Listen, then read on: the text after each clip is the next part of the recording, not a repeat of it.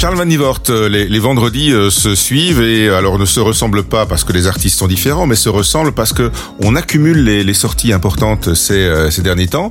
Là, nouvel album hein, pour Elton John, un album un peu écolo parce qu'on a fait du neuf avec du vieux, mais c'est du tout bon. Hein, il y a de chouettes collaborations. Ah ouais, c'est un album, c'est un album dingue parce qu'il est totalement inattendu. Je vais vous raconter ça. Enfin, il était annoncé, mais il n'était pas prévu. On va dire ça comme ça. C'est quand même son 32e album studio à l'ami euh, Elton de Lockdown Sessions. Euh, un album euh, surprise dans le sens où c'est un peu le fruit d'un accident. Alors, il est composé de quoi cet album? De reprises d'Elton John avec des gens de la nouvelle génération. Et quand on dit nouvelle génération, c'est vraiment nouvelle génération. Oui, c'est branchouille, hein ah oui, c'est branchouille. Young Thug, Nicki Minaj et Six Lack euh, pour les rappeurs. J'en ai cité quelques-uns là. Hein. Euh, SG Lewis, là on est plutôt dans le monde de l'électro. On va rajouter là-dedans euh, Dua Lipa, c'est quand même pas mal. Et puis euh, Charlie Puth.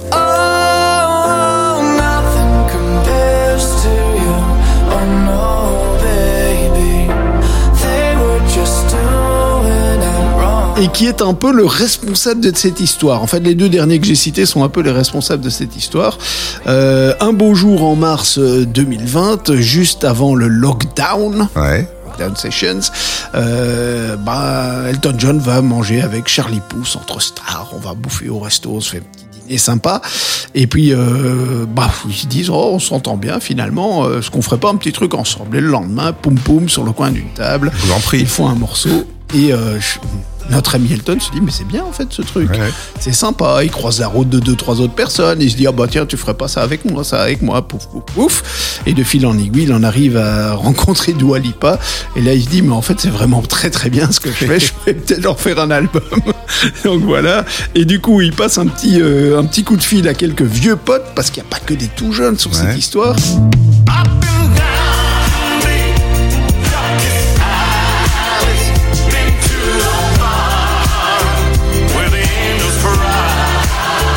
Et il appelle Stevie Wonder et Stevie Nicks. Ex, Fleetwood Mac, oui, entre autres. Oui. Fleetwood Mac encore aujourd'hui.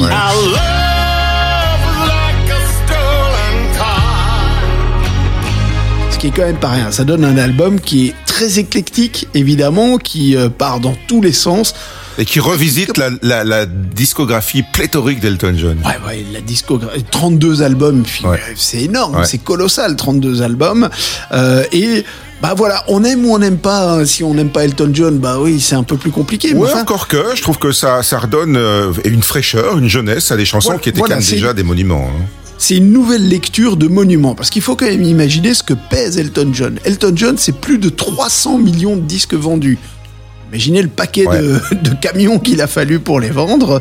Et notre brave Elton, il a commencé comme musicien de studio job au départ, c'était ça. Il a par exemple joué euh, sur un album de, de The Hollies, c'était fin des années 60, et il enregistrait à Abbey Road. C'est sympa, vous voyez, à l'époque, euh, fin des années 60, que les Beatles, qui étaient un peu les rois du monde à Abbey Road, bah lui, il venait euh, avec son petit piano, pom pom, coller quelques accords et autres.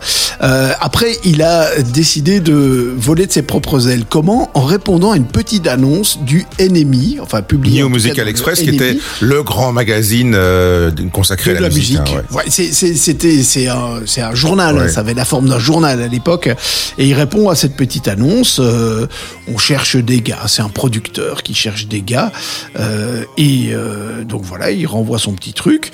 Et puis un autre gars, on est en 1967 à peu près, un autre gars renvoie aussi. oh bah tiens, ça m'intéresse les chansons, un certain Bernie Taupin. Ouais allez voir que l'histoire de ces deux gars s'est rencontrée. Vous dites Topin, vous, pas Taupin. Ouais, mais pas Taupin, non. c'est Ray Williams, le producteur, qui a balancé cette petite annonce et sincèrement, il a fait bingo ce jour-là parce que Elton John est arrivé euh, au rendez-vous qu'on lui avait fixé. Il a dit moi, je sais jouer des chansons et euh, les composer, mais pour les textes, ouais. c'est pas tout à fait ça. C'est pas grave, on va t'aider. Voilà, et on lui a dit, bah écoute, tu pioches là-dedans une euh, enveloppe, des enveloppes scellées, tu en prends une, tu rentres chez toi, tu regardes ce que c'est, et puis euh, tu nous donnes des nouvelles.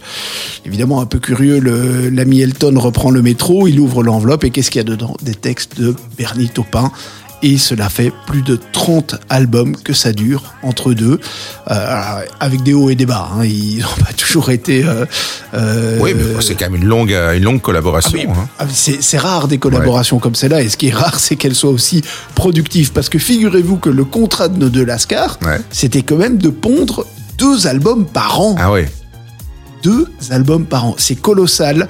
Et résultat, euh, dans les années 70, notre ami Elton John et son comparse Topin ont sorti 17 albums en 9 ans.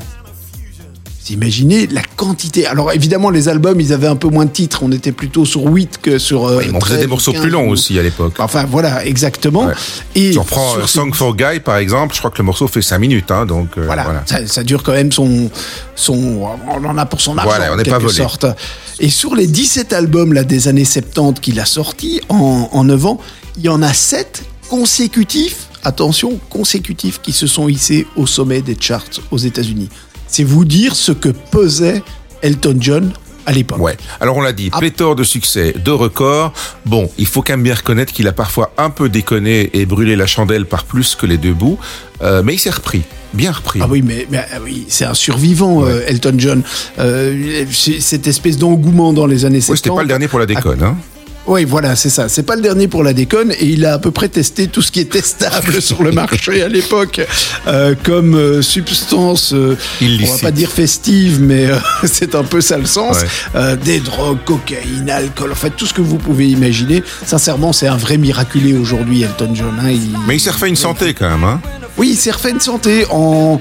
Oh, c'est quoi C'est 1983. Il est ressorti avec un titre à nouveau dont le texte était écrit par Bernie Topa.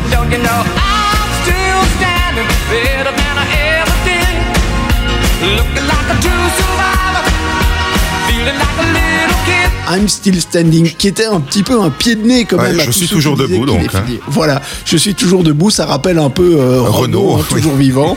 On est, un petit peu dans la même euh, la même gamme, même si Elton John, à mon avis, a méchamment plus brûlé la chandelle par les deux bouts. Et c'est peut-être euh, mieux repris aussi. Oui, parce que il se reprend dans les années 80 et il engrange des succès. Figurez-vous qu'en 93, euh, je ne me souviens plus du titre, mais il détrône Elvis Presley d'un de ses records, qui était celui du single qui avait tenu le plus longtemps dans le top 40 aux États-Unis. Quand même le King hein, qui est détrôné en 93. Je veux dire, quand même quelques années hein, là. Sir John a euh, dépassé le King. Voilà, exactement. Euh, et puis en 97. And it seems to me you lived your life like a candle en 97. Que s'est-il passé ah bah C'est une grande année euh, d'émotion euh, parce que c'est la disparition de Diana Spencer, Lady Diana. Et puis pour, euh, pour Elton John, c'est un nouveau succès. C'est une manie. Il remanie une chanson en hommage à Diana et ça a fait un carton. Hein. Plus qu'un carton. Candle in the Wind, c'est un titre qui date des années 70. Il l'avait déjà remanié dans les années 80. Il adore ça. Hein. Il adore vraiment ça, remixer les choses à sa sauce. Et puis il le ressort en 97. Eh bien, c'est tout simplement le single le plus vendu depuis la création du hit parade. Ah 33 millions. 33 millions de copies. Pour une chanson qui est quand même pas sa meilleure, hein. Enfin, ça, c'est un ah avis personnel. mais les violons, ça fonctionne bien quand euh, hein, quand il y a la larme à l'œil euh, et que le cœur est serré, parce que c'était ça la population britannique à l'époque, évidemment. Pas que britannique, ça, ça, a été planétaire, hein, évidemment. Euh, notre brave ami Sir Elton a été anobli par The Queen herself, s'il vous plaît, pour service rendu à la musique, ce qui est quand même vraiment. Enfin, on, est, content de recevoir une médaille pour ça, en fait. exactement. Et voilà. Et pour ses œuvres caritatives, il est très actif. On ne parlera pas du SIDA et compagnie, bien entendu. Savez-vous d'où vient le nom Elton John? Et non, mais je pense que vous le savez, Charles. Parce que, parce que il ne s'appelle enfin, il ne s'appelait pas Elton John pour l'état civil quand il est né. Il s'appelait Reginald Kenneth Dwight. Et en fait, il a pris son nom, un peu comme les Pink Floyd. Hein. Euh, il a été chercher deux musiciens, Elton Dean qui était saxophoniste et Long John euh, Badley euh, qui était lui chanteur. il a fait Elton John. Eh bien, il a changé auprès de l'état civil. C'est en ah 72, si mes souvenirs sont bons. Il a changé son nom et son nom aujourd'hui c'est Elton Hercule John. Hercule. Hercule ah oui, c'est un joli clin d'œil quand on voit ce qu'il a traversé euh, euh, pendant pendant des années. Et puis bon, il y a eu des, des dizaines et des dizaines de collaborations. Elton John, c'est vraiment un artiste qui a travaillé avec plein de monde. Et, et la finalisation de cet album ici, de ces Lockdown Sessions, c'est finalement la continuité de ce qu'il a toujours fait. Savez-vous avec qui il a collaboré? Oh, ça devait être dans les années 80, je pense, de mémoire, comme ça. J'ai plus tout à fait la date en, en tête. Ça se passe en Ça France. se passe en France. Euh... oh. Non, franchement, là, je cherche, mais ça me vient pas. Avec, avec, avec le duo qui était le duo magique euh, dans les années 80. Souchon et Woolsey? Ah, non. L'autre. Je donne ma langue au chat. Donner pour donner, tout donner. C'est la seule façon d'aimer. France Gall et Michel Berger. Ah oui, je donne- Ils ont sorti un 45 tours à 3, ils sont devenus euh, ultra potes. Si vous arrivez à trouver ça quelque part en, en collector euh, physique, sinon si vous allez sur YouTube bien sûr, Donner pour donner, Les Aveux, c'est un 45 tours. Et puis il y a une BO qu'on peut pas ignorer quand on parle d'Elton John, évidemment, 1994.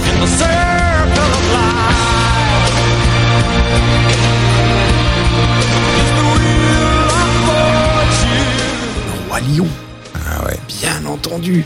Ça c'est vraiment, euh, ça fait partie Pour la des version grands- originale, en tout cas. Voilà, exactement. Et alors, euh, ouais, il a aussi été le pro- Exactement. Et il a été le premier, par exemple, le premier artiste occidental à faire une tournée en URSS en 1979. Après, il y a eu un titre Nikita. qui Quel a traître très bien Quel traître il y a eu plein de choses comme ça. Nikita, is it cold? In your little corner of the world. think it's gonna be a long, long time. Eh ben, figurez-vous que la boucle euh, est presque bouclée avec ce nouvel album. Il y a un single qui tourne pour le moment énormément en radio. Ouais, ça s'appelle. Cold Heart. Duo avec Dua Lipa. Avec ce single, il est devenu le premier artiste à avoir une chanson classée dans le top 10 britannique sur six décennies différentes. Purée, six décennies. Ouais, six décennies. C'est aussi son premier numéro 1 en 16 ans. Bon, et il y aura même, euh, il y a quelque chose qui se profile pour Noël, non? Il y a quelque chose qui se profile pour Noël. Euh, Il se dit, il se chuchote, petit bruit amène ça comme ça, qu'un titre avec Ed Sheeran devrait arriver. Imaginez un Ed peu le Sheeran truc, est très euh, demandé aussi. Ouais, ouais, mais c'est béton, quoi. Donc voilà, c'est béton et ça va encore cartonner évidemment. Elton John n'est pas mort, c'est moi qui vous le dis. Ça, c'est clair. Merci, Charles.